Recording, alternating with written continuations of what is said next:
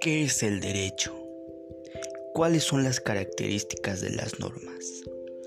¿Qué es el decálogo del abogado? ¿Qué es un hecho jurídico y un acto jurídico? ¿Cuáles son las personas sujetas de derecho? ¿Qué es capacidad de goce y capacidad de ejercicio?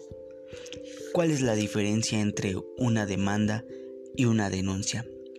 Todas estas dudas y más lo resolveremos en el ABC del derecho.